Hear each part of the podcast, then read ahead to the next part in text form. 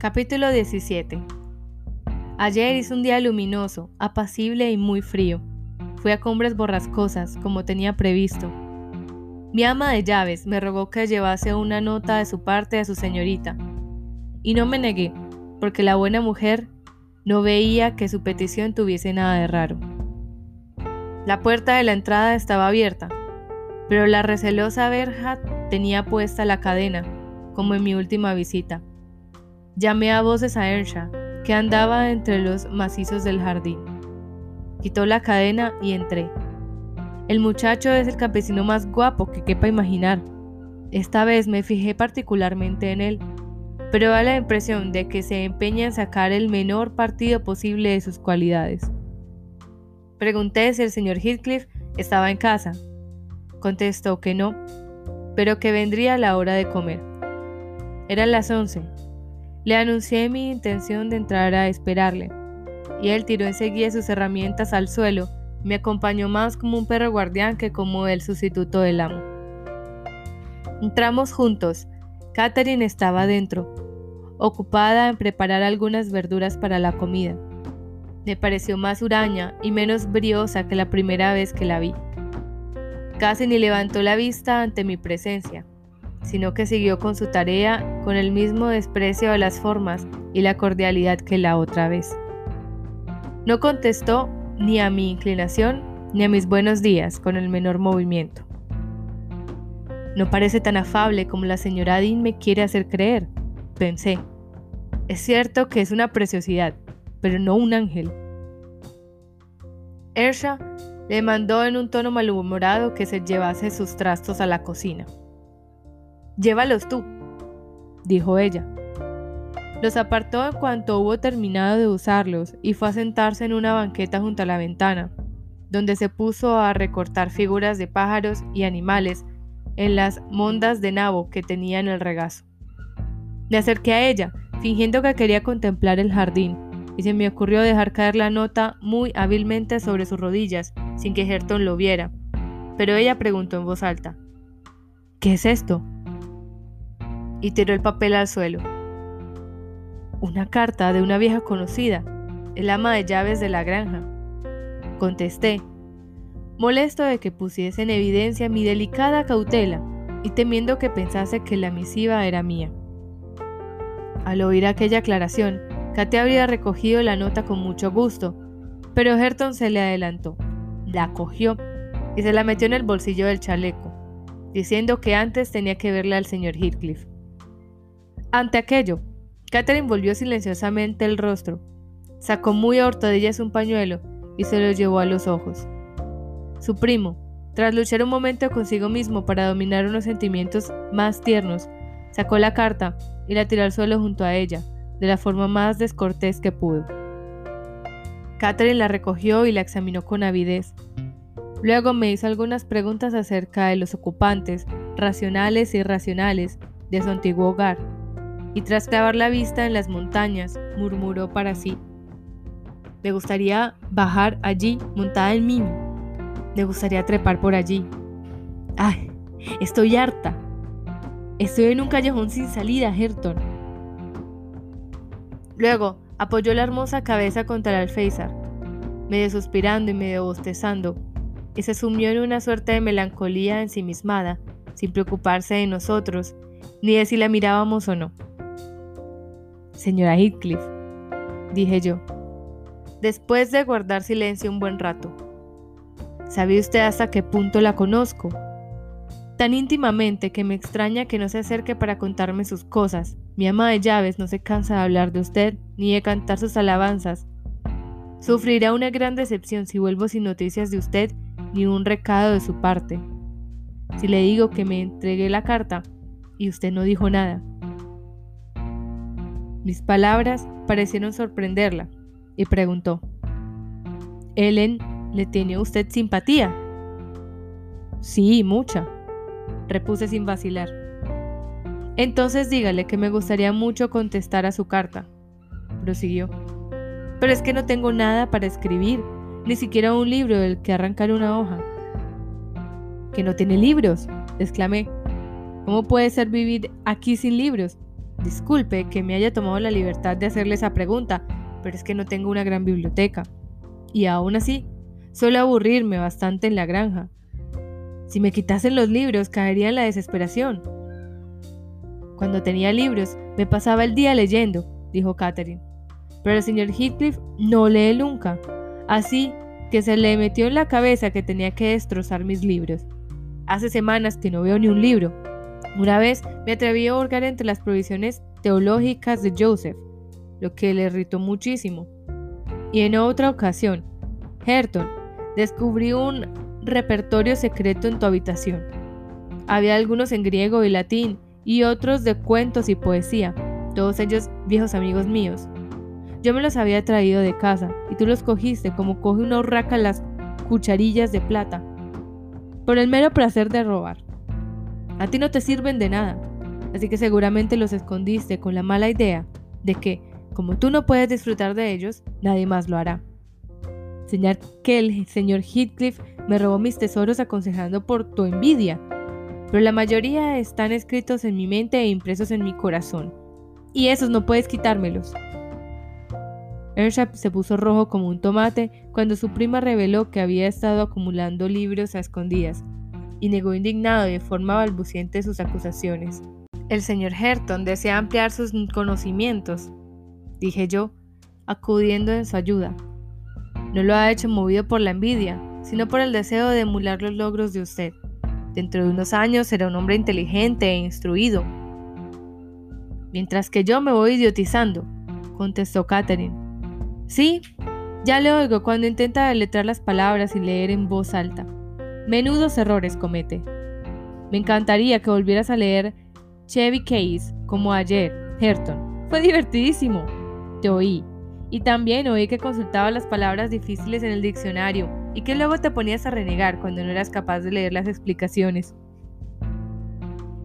Era evidente que el joven hallaba vergonzoso que se burlase no solo de su ignorancia, sino también de que intentase remediarla. Yo opinaba lo mismo, y recordando la anécdota de la señora Dean sobre las primeras tentativas del muchacho para iluminar la oscuridad en que le habían criado, observé. Pero, señora Heathcliff, todos hemos tenido que empezar desde cero y al principio todos nos hemos tambaleado y tropezado. Si nuestros profesores se hubiesen mofado de nosotros en lugar de ayudarnos, seguiríamos tambaleándonos y tropezándonos. Ah, repuso ella. Yo no deseo limitar sus conocimientos, pero no tiene derecho a apropiarse de lo mío y volverlo ridículo con sus groseras equivocaciones y su mala pronunciación.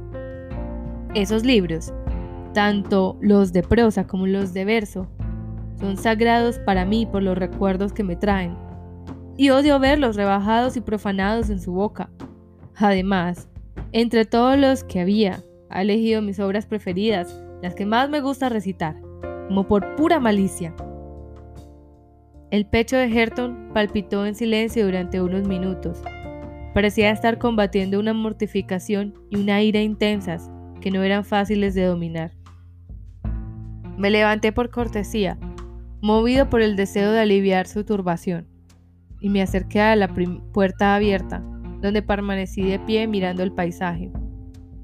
Él siguió mi ejemplo y salió de la habitación, pero enseguida reapareció, trayendo media docena de libros que arrojó al regazo de Catherine, exclamando, Tómalos, no quiero oír hablar de ellos, ni leerlos, ni pensar en ellos nunca más.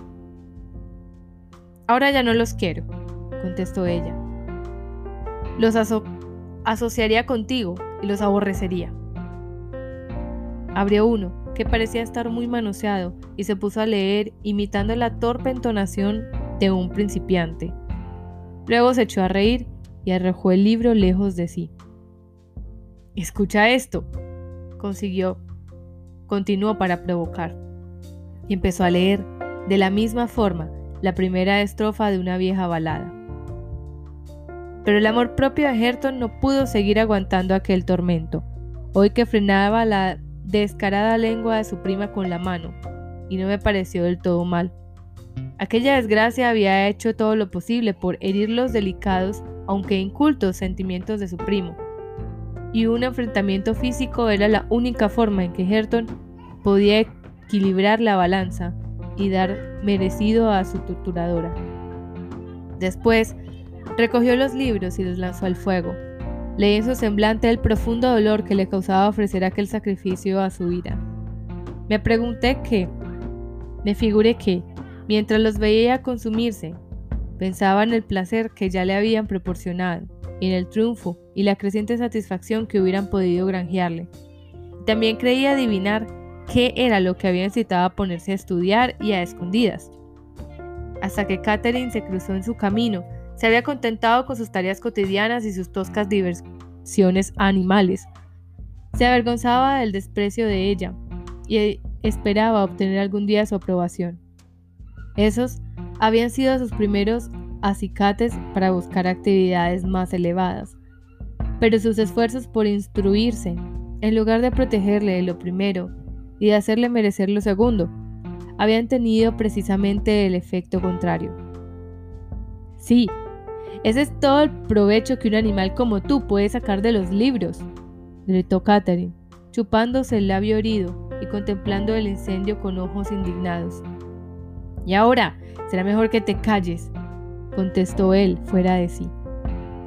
Como la indignación le impedía seguir hablando, se precipitó hacia la entrada y yo me hice a un lado para dejarle pasar. Pero antes de que llegase a cruzar el umbral, tropezó con el señor Heathcliff, que llegaba de afuera y que poniéndole la mano en el hombro le preguntó, ¿Qué te pasa, hijo? Nada, nada, contestó Herton. Y escapó para dar rienda suelta a su dolor y su ira a solas. Heathcliff le siguió con la vista y suspiró. Tendría gracia que me saliese el tiro por la culata, murmuró, sin darse cuenta que yo estaba detrás de él. Pero es que cuando me pongo a buscar a su padre en su rostro, cada día la veo más a ella. ¿Cómo demonios se le podría parecer tanto? Casi no aguanto mirarle. Bajó los ojos al suelo y entró malhumorado. Tenía la cara más enjuta. Traía una expresión de inquietud y desasosiego que nunca le había visto. Su nuera, que lo había atisbado por la ventana, huyó enseguida a la cocina y me quedé solo. Me alegro de que vuelva a salir de casa, señor Lockwood, dijo contestando a mi saludo. Y en parte por motivos egoístas, no creo que me fuera fácil sustituirle esta desolación. Más de una vez me he preguntado qué le trajo aquí. Me temo, señor, que me dio una ventolera, contesté. O tal vez me haya dado la ventolera de marcharme. La semana que viene salgo a Londres y he venido a avisarle que no entra en mis cálculos conservar la granja de los tordos más allá de 12 meses pactados. No creo que siga viviendo allí. Ah, no. Se ha cansado usted de vivir desterrado del mundo, ¿verdad? Dijo él pero si ha venido a suplicar que no siga cobrándole el alquiler de una casa que no va a ocupar, ha hecho usted el viaje en balde. No lo hago con nadie. Siempre exijo que se me pague lo que se me debe. No he venido a solicitar nada semejante, exclamé, bastante irritado. Puedo pagarle ahora mismo si quiere. Diciendo esto, saqué la billetera. No, no, contestó fríamente. Ya dejará usted lo suficiente para saldar la deuda cuando se vaya, si es que no piensa regresar. No me corre tanta prisa. Siéntese y quédese a comer con nosotros. Un invitado que estamos seguros de que no va a devolver. Siempre es bienvenido. Catherine, pon la mesa. ¿Dónde te has metido? Catherine reapareció con una bandeja de cuchillos y tenedores. Tú comerás en la cocina con Joseph, masculló Heathcliff aparte y te quedarás allí hasta que el señor Lockwood se haya marchado. Ella obedeció al instante sus órdenes, quizá porque no tenía el menor interés en discutirlas.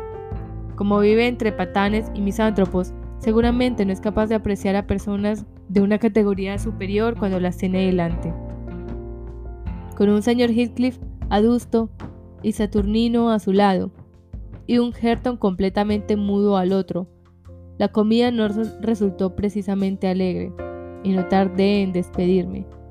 Me hubiese gustado salir por la puerta de la cocina para volver a ver a Catherine y fastidiar un poco al viejo Joseph, pero no pude ver satisfechos mis deseos porque Herton recibió órdenes de traerme el caballo y mi propio anfitrión me acompañó a la puerta. ¿Qué vida más lúgubre llevan en esa casa?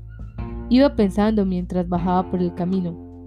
La señora Ellington Heathcliff había podido vivir un romántico cuento de hadas si nos hubiésemos prendado el uno del otro, como deseaba su buena haya, y hubiésemos emigrado juntos al bullicioso ambiente de la ciudad.